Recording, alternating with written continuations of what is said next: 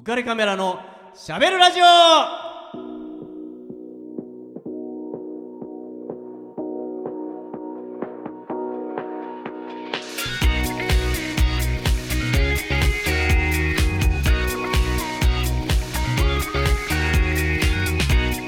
皆さんこんばんは。ウカレックスことウェディングフォトグラファーの田底和彦です。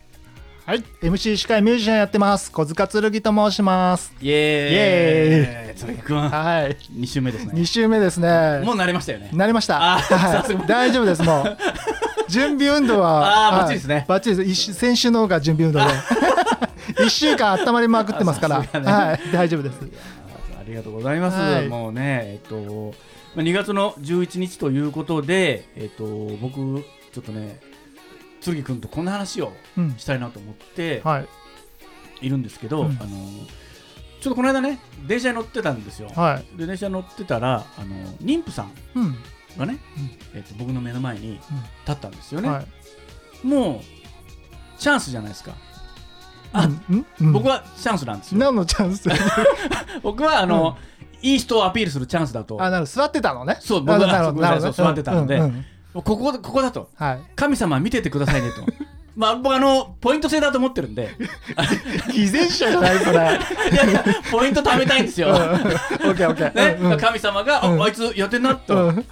何ポイントってしたいんで、うん。あのおチャンスと。うん、来てくれたと。うん、もうすかさずですよ、はい。間髪を置かずうん、立ち上がって、はい。どうぞ、うん。座ってくださいうん、いやいいです。って言うんですよ。うん、うん。えポイントが？思うじゃないですか。ポイントそれじゃたまんないんだよ。ね、うん。いやあの助けると思って座ってもらえませんかって言ったんですよ、うん。ね。うん。そしたらあの旦那さんと一緒にどっか行っちゃったんですよ。うん。ね。うん。僕次降りるんですよ。うん。だけど、うん。どうします？どうすればいいの？どうすればいいんだろうね。どうすればいいの？取り残されちゃったわけだ。そうなんですよわざ別の車両にわざそんなに そんなに変な人ですか？そんなにおかしなことしました僕でもね、その偽善者感が出たんだね。マジで？うん、出たんだわ。ニコニコして行ったんだけどな でポイント欲しいっていうのが出ちゃったんだね。そう。マジかいやもうね、どうしていいか分からなくて、うんまあ、次に降りるんだけど結局僕ももう座れずに立うん。ってるんですよ。ね？でなんとなく周りは失笑してるんですよ。ね？ここぞとばかり立ち上がったのに、うん。ね、うん。それはないじゃんって思うんですよ。うん。で僕ね、これちょっとね、うん。このラジオを通じて、はい。もうウカピのうん。あのウカピってあのリスナーのことウカピって言ってるんですけどあそうあのウカレピーポーでウあカピなんですよね。なるほどねちょっとついてきてね。うん。あの皆さんにね、うん。ウカピの皆さんにぜひはい。聞いてもらいたいんだけどもね、うん。こうやってこう妊婦さんとかね、うんまあ、あるいはお年寄りとかでも、うん。譲られたら、うん。ぜひとも座ってほしいんですよ。なんとか。いやよほどのねなんか事情があればですよ。ちょっとこう、私ちょっとお尻に障害を抱えてて、い。ちょっとあのあんま座りたくないんですみたいなうん。人とかもまあいるかもしれないんだけど、うん。まあ、ちょっと立ち上がる時が大変なんでもう座っ座らないとか、うん。まあ、そういうことあるいはそのいや私そんな年配じゃないんで見え張りたいんでって、うん。えーいう人いるかもしれないけど、まあ、うん。できる限り、うん。こう席を譲ってもらったら、うん。座ってほしいんですよまあね。でそれはね、うん。僕も考えたんですよ、うん。それはまあ僕のエゴかなとも思ったんだけど、ポイントのね。はい。だからねそれだけじゃないんですよ、うん。っていうのはそれをうん。見た、うん。見てる、うん。まあ、もしかしたら若者たちはい。があんなみっともない恥ずかしい思いするんだったら俺もう一生席譲らねえぞあってーなるほどね。思う可能性あるじゃん、うん。かっこ悪いってあんな思い恥ずかしめを受けるんだったら、うん。俺絶対席譲りたくねえよってうん。思う可能性あるじゃないですか、うん。だからこう若者をうん。育てると思ってうん。頑張って座ってもらいたいんですよね、まあね、わかるんだけど、はい。最近の譲り方は、はい。しれっと、はい。もう降りるからみたいな感じでしれっと立つみたいのがはい。主流らしいですよ。流行りがあんの？そう、そのね、ポイント欲しいから、あどうぞどうぞ、ポイント欲しいんで、みたいな感じが出ないようにあ、そうそうそう、言葉なく、えスッと立って、え嫌ですねそれ。ポイント欲しいんでしょ？ポイント欲しいしちゃんとちゃんとやって見てるかと、うん。ねみんな。だみんなもこうしてよって、うん。まだまだね、うん。足りないよと。うん。なんかこうねそういう人が来ると、うん。あの目を伏せちゃったりね、うん。ネタ振りするのを知ってるぞと、うん。ね、ちょっと見本をね、うん。示したいなと、なるほど、まあ、思って、まはい。あちょっとね、うん。なんとかこう無理難しいかもしれないけど、まあ、うん。できる限り、うん。ね、こう助けると思ってこう、うん。座っていただいて若い人たちが、はい。あなるほど俺もああやろうっていうふうに思ってもらえるようにうん。やってもらいたいなとはい。いうふうに、思っている次第です。わかりました。別に選挙出るわけでもなんでもないからさ。そんなはい、そんなことで、まあ、うん。そんな話じゃないんですよ、違はい。う違う、うん。その話をしたいわけじゃないのよ。うん。えーっとね、うん。アンサーソングって、まあ、ミュージシャンだから知ってるのかな？アンサーソング、うん。んうん。あ知ってますか？まあなんかまあ要するに何かに答える歌でしょ？その名の通り。あうんまあそうですね。ん。そうでしょ？アンサーだから。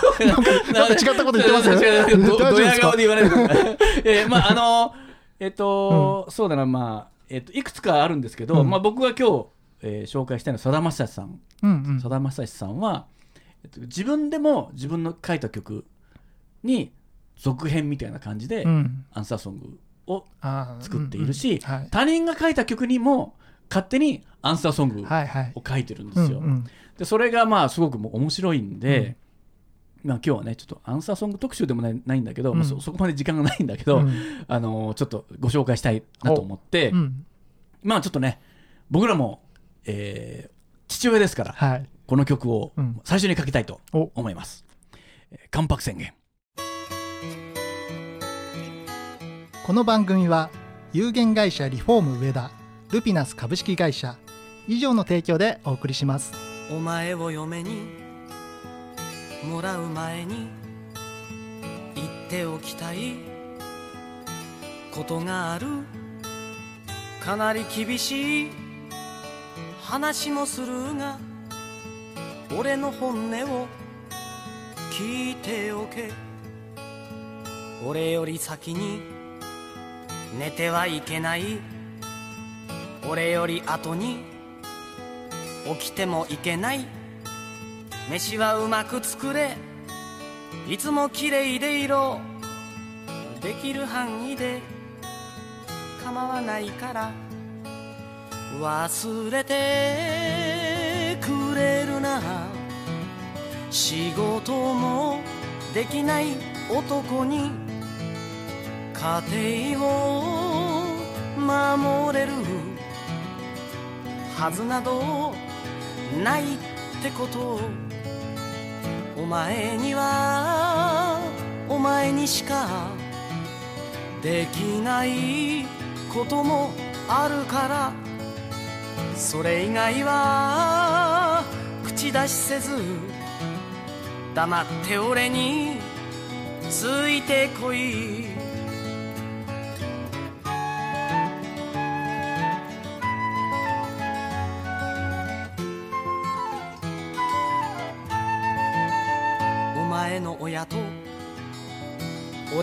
と。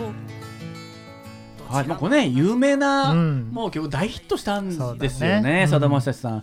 ちょっとこうコミックソング風なね、うん。感じなんだけどちょっと最後ほろっとくるみたいな、うん。まあ、曲でこれは1979年、うんえーに、えーリリースされた曲なんですよはね、い。まああのこれがうん。どうしてこんな曲がうん。できたかっていうのが、はい。僕ちょっと気になって、うん。だって割と真面目な彼ねデビューとか精霊流しとかねあの、うん。すごいあの割と暗めな曲が多い人だったんで、はい。イメージがガラッと変変わったんですよね。なんでどうしてこの曲を、まあ、書くことになったんだろうかって、まあ、自分なりに調べてそしたら、えー、と京都のポント町うん。のスナッはク の、いうん。えー、とママさんから、はい。えー最近の男はダメになったなと。だから若い子もダメになったんだよと。うん。しっかりしとくれやっしゃって葉っぱをかけられたそうなんですよ。へえうん、でなんとか、うん。そういう歌をうん。作ってくれやっしゃと。うん。男がしっかりするような。うん。っていうふうに背中を押されたらしくってへそれでんじゃあなんかちょっと考えてみます。うん。って言って、まあ、男らしいうん。ことを誇示する曲がこの「関白宣言」へなんですよえね。そのスナックのママさんの声でうん。それに応えようって思ってうん。作ったらしいんですよ、へうんまあね、えそういうこといくつやつがあって。へでまあこういうなかなかじゃないですか、うん。ねこう俺は浮気はしないと。うん。しないんじゃないかなと、うん。まあ、ちょっと覚悟はしておけと。いうようなね、うん。感じなんだけど、うん。まあ、この曲ができてうん。早速そのポント町のねスナックのママさんにうん。聞かせたそうなんですよ。ほこんなねママさんに答えられるようなうん。男らしい曲をうん。作りましたと、うんどうですか？ママさん。まだ甘押すな。あそう。あ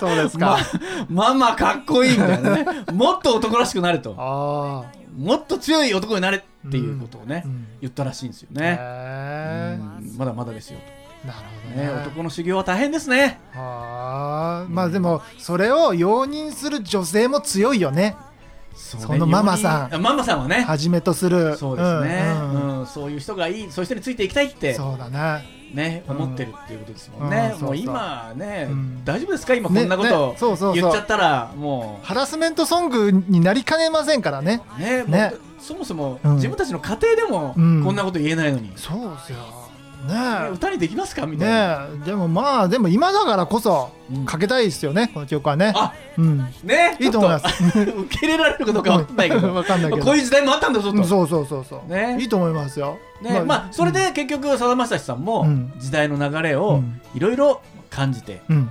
この曲はこのままでいいのかと、うん。まあ、きっと思ったんだと思うんですよね。でしょうね。うん。それで、うん。えー時代の波に飲み込まれるように、うん。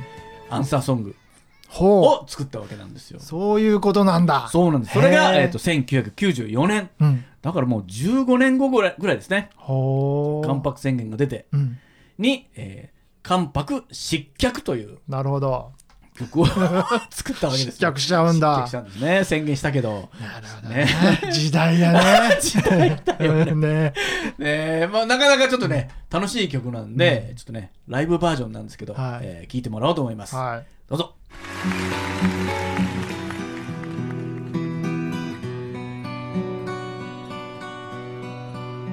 お前を嫁にもらったけれど言うに言えないことだらけ。かなり寂しい話になるが俺の本音も聞いとくれ。俺より先に寝てもいいから夕飯ぐらい残しておいていつもポチと二人夕べのカレーチンして食べる。それじゃあんまりわびしいのよ忘れていいけど仕事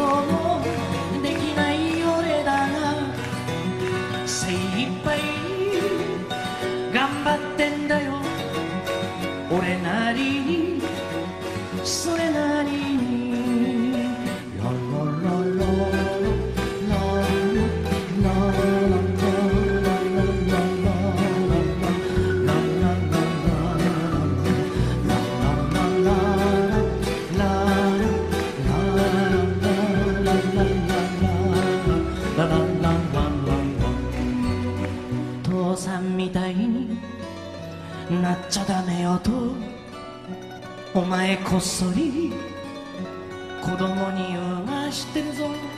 飯を食らっちゃね。起きてワイドショーを見ちゃね。井戸端会議しちゃね。よく夜寝られるな。無駄なダイエット。無駄な体重計。本気で痩せたきゃ。あんなに食べなきゃいいのに。それからあれだぞ。テレフォンショッピング買い物ぐらい体動かせ。それぞれご不満も終わりのことと思うがそれ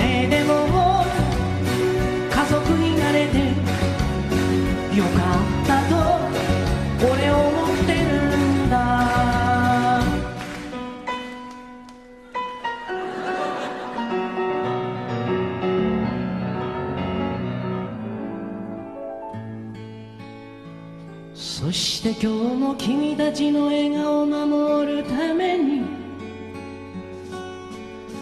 仕事という名の戦場へ行く右に低危険左に生ゴミ人は私を哀れだと言うけれど俺には俺の幸せがある。君たちの幸せのためなら死んでもいいと誓ったんだ。それだけは疑っ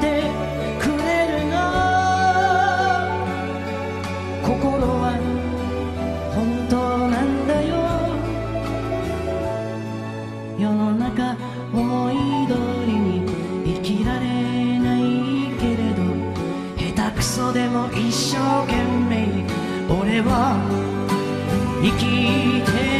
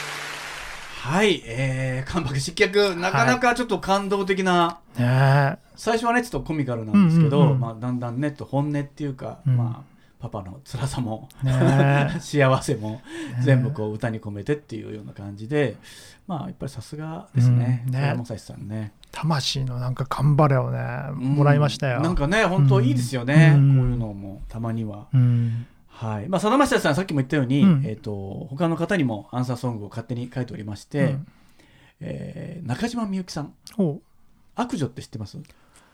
なんだろう。聞いたことあるかもしれない、うん。マリコの部屋へっていうやつなんですよね。うん。電話をかけてうんうんって男と遊んでる芝居続けてきたけれどっていうね、あの子も割と忙しいようでみたいなね、うん。曲なんですよね。はい。まあそんな曲で、まうん。あ、悪女になるなら月夜はおよしを、素直になりすぎるっていう曲なんですけど、これのアンサーソングで、うん。マリコさんっていう 曲を 作ってるんですよね。そのマリコさんにうん。電話をかけて男と遊んでる風うなん。芝居をこの悪女ではするんだけども、うん。その電話をされた悪マリコさんうんはどんな生活を送ってるんだっていうことを、うん。なるほどね。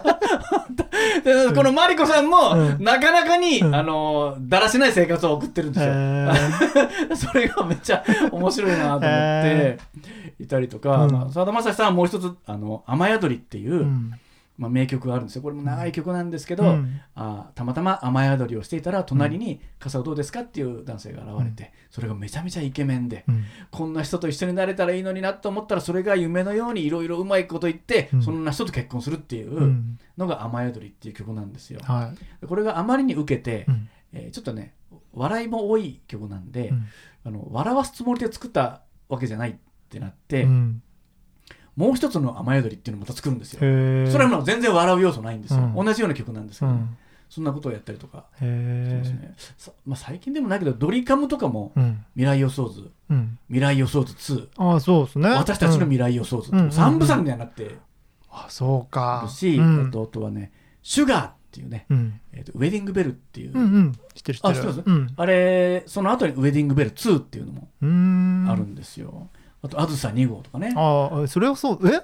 あずさ2号のアンサーソングは別の人がカイジ101号っていうのを、へえそんなのもあるんだ。松山千春さんも、うん。青春っていうの曲を作った後に、青春セカンドっていう曲をへこれはね高田水江さんが歌ってるんですけどね、うん。セカンドの方は。あとはね港の陽子横浜横須賀、えう別の人が帰ってきた港の陽子。うんっていうふうになかなかアンサーソングもうん。ちょっと面白い、へえでちょっとねまたまた機会を見てそれぞれかけてみたいなと、いいですね。ね、思います。はい。子育てどうですか？子育て。まあ3人僕いるんですけど、あね、立派ですね。いえいえいえ。うん。6年生3年生今年少さんでいるんですけど、へー。うん。まあ金かかるね。あ、まあ、それは。でも、三人だと今結構。そんなに間が空いてなければ、結構いろいろ免除される。まあいろいろとねあのうん。医療費とか自治体にもよるんだろうけど、いろいろまあ助けてはもらってるけど、うん。まあこの間はねあのねあの通信教育のチャレンジタッチとかが1年分ドーンって7万ぐらいくるでしょで今年中学生になるから、はい。制服代4万5千円。あでその前に卒業式あるから何着る何着るとか言って、うん。でなんかあの妻と買い物行ったんだけど、はい。もうレシート見てびっくりの3万円とかね、うんそうだね。ねうわかかるよね。こ今月ピンチみたいなね。感じですよ、ね。本当に。パパ大変だよね。パパ大変もう、ねでも全然そういう顔はできないじゃないですか。できないできない、うん。ね全然、あ、買えばいいんじゃないの？あそうそうそう。えこっちの高い方がいいの？みたいな。ままさにそう。い い、いい、いいや、それはいらないって言えよっていう顔しながら、こっちの高い方もあるけど、みたいな。あ、でもこっちの似合うか、こっちの方が、みたいなね。金額じゃないもんね、なんてね。ああ言う言う、うん。そんな感じですよね。そんな感じよ本当に。でも3人か。男性、女性、男の子、女の子いるんですね。うん、女の子男の子女の子の順番で、うん。えーじゃあ女の子がやっぱり一番可愛いですよね。まあね女の子まあでもねみんな可愛いっすよ。あ本当ですか、まあやっぱどうしてもパパはね、うん。あの女の子の方 B 期でママはどっちかというと男の子 B 期っていう、まあまあ言いますけどね。でもまあどうだろう。うーんどっちも可愛いし、うん、まあでも一番上の女の子が今ちょうど反抗期なんで。あはい。まあちょっと、まあ可愛いっちゃ可愛いんだけど、はい。まああの結構こっちもカリカリすることありますね、えー、何があるんですか？だってねこの間仕事から帰ってきて、はい。でまあうちの奥さんがお料理してるから、はい。あの洗濯物があのもう洗濯機終わってるわけですよ、はい。で干さない状態で料理してたからあ、はい。干す時間ないんだなと思って、うん。あじゃあもうほ干しとこうかと思って偉い、干してたわけですよ、はい。そしたらうちの娘がうん、「ちょっと何してくれてんのよ」っていうわけ。え？ななんで俺仕事から帰ってきて疲れてんのに、うん。干しての何悪いんだろうと思ったら。そうですよ。それはなんかうちの娘が、うん。なんか1枚干すと10円とかいうなんかえー、なんかそのあそういう制度があね。制度があったみたいで、うん。それをパパが干しちゃったから何してくれてんだよみたいなこと言って。剣くんちなのに 剣くんの制度を剣くんが知らないんですね。知らない知らない そうなの。ダメじゃん。俺仕事から帰ってきてさフォローしようと思って洗濯物干してたらなんそんな怒る？とか言って、うん。もうひどくない？とか言って。本当だね、うん。それは言った方がいいですよ。言いましたよね本当に。いじけましたね本当に。本当ね、うん。えーそうなの。か、うん。それは下着なんですか？いやまあまあそれ入ってますよ下着も。まあまあまあ。そそっちもあるんじゃないの？そまあそろそろね。そこそこ大丈夫？そっちもそろそろ来るかもしれないね。触るんじゃないよ的なね。ねえ、うん。それはちょっとデリケートな、そうだよね。ちょっとデリケートゾーンだから。そう。女の子はまあ大変になるかな、ですね。これから、うん。うん。なりますよね、うん。まああ僕は全然、あんま構わなかった、まあ、まあうん洗濯もそ僕は全然非協力的なんで、うん、あの しないんですけど。あそうなんだ。だ大丈夫ですかそれで？円満ですか？なんとかなってます、ね、あそうですか。羨ましいな、えーいやーどうなんですかね、うん。ままあ僕のやり方が、うん。あまりに、うん。あまりっていうこんなんだったらやんな手伝わなくていいっていうあパターンはよくあります、ね、なるほど。あもうあ手出さなくていいから本当に本当に本当に本当にみたいななことはあの、まあ、料理の時にしろ、うん。あのなんか家事全般的に、うん。えー言われてちょっとパパもう自分の部屋に行っといてもいいよっていう あそうですかみたいな。ゴミだけ出しといてみたいな、うん。あなるほどねみたいなん感じですね、えー。そうか、うんなまあちょっとね僕どっちかというとちょっと器用なんであ何でもやっちゃうから そう。そうだね。そうなのそうだよね、うんそうなの。そうですよ、もううん僕生きることが不器用ですからね、うん。いいな。僕なちょっと見習いたい いやいやあそうなんですね、うん。えー。ちょっとねでもお嬢さんこれからね、うん。思春期だからいろいろあるな、ね。まあでもね盗んだバイクとか 走り回らないよね。そうだね。うん。ガラスは校舎のガラス窓割ったりとかは。うんうんそれはねないですね、させないようにねしないあ気をつけてね。気をつけますね。はいわかりました。えっ、とねちょっとね僕の方から一つえーお知らせがあって、えーと僕ね2月のえー16日に、えっと浜松オートレースっていう静岡県のに行ってるんですけどそこでね夢のイケメンレースっていうバイクのレースほがあるんですよ、うん。でそのイケメンたちを僕ね撮影してたんですよ、ううん。福岡とか、えー茨城はい。とかねあちこちの、えっとオートレース場に行って、そこでイイケメンをピックアップして、うん。それを取って、えービギナーガールズプロジェクトって、まあ、ビギナーガールズで検索するといっぱい出てくるんですけど、オートレーサーたちを応援する、えー若いリーダーの女の子たちを集めようっていうのでそれで、えーとイケメンたちを僕が取って、えーアップしてるんですね。はい。でそこ16日に、えーそういう催しがあって、うんえーそこではファンミーティングもあって、えー僕が司会進行でそれをやるんですけど、でまあ、あのイケメンたちとタンデム走行とかっていうのもあるんですよ。ちょっとね、まあ、いつもはあのヘルメットをかぶって、まあ、顔が自分の顔がね、うん。見せられないんで、まあ、こういうこの日ばかりはうん。メットを取って、うん。ファンと交流する時間があるとうん。いうことなんで僕ちょっとねそこに行ったりとかするんで、うん。まあちょっとねこれ川崎 FM なんで、う聞いてる人がいるかどうかわからないですけど、まあねあのリスンラジオでうん。聞くことはできるので、うん。まあね、お暇な方は16日、えーそこでいろんな催しをやっていますのでちょっとねファンミーティングはもうねご応募者が多すぎてもう締め切っちゃってるんですけどうん。うん。まあ、あのそういうレースがイケメンレースがあるということで、うん。えーもしよかったら見に行ってもらえればと思います。それ見に行くのにね、えでもそれこそ福岡とかから来てますみんな、へうん。応募してきてるんで、はい、ビギナーガールズでちょっとね検索してください。はい、えーじゃあちょっと僕の方からえーお知らせがあります。えっ、と川崎に、えー今日構えるリフォーム上田さん、えー求人を募集しています、えー内装の職人さんですね、えー18歳から45歳くらいまで、えー未経験の方でも、えー性別も問いませんと言っております、えーお問い合わせ先を申し上げます、えー、044-969-4484 044-969-4484です。お気軽にお問い合わせください。じゃあ、トリックちょっとお知らせお願いします。はい。浮かれカメラのしゃべるラジオではリスナーの皆様からのメッセージご意見ご感想をお待ちしております番組宛てのメッセージはオフィシャル Facebook 浮かれカメラのしゃべるラジオと検索。または当番組の制作会社言葉リスタへ。メールアドレスは info アットマーク言葉リスタ .com こちらまでお問い合わせください。たくさんのメッセージお待ちしてます。はい。えー、じゃあもうエンディングですね。えーね早いね。言葉をじゃあちょっとね、もう早速言わなきゃいけないんですよ。うん。今日はね、この言葉しか思いつかないです。なんだろう。えースナックのママのお。この言葉でお開きにしたいと思います。はいわかりましたせーの、まだ。まだ。甘おすな。Dream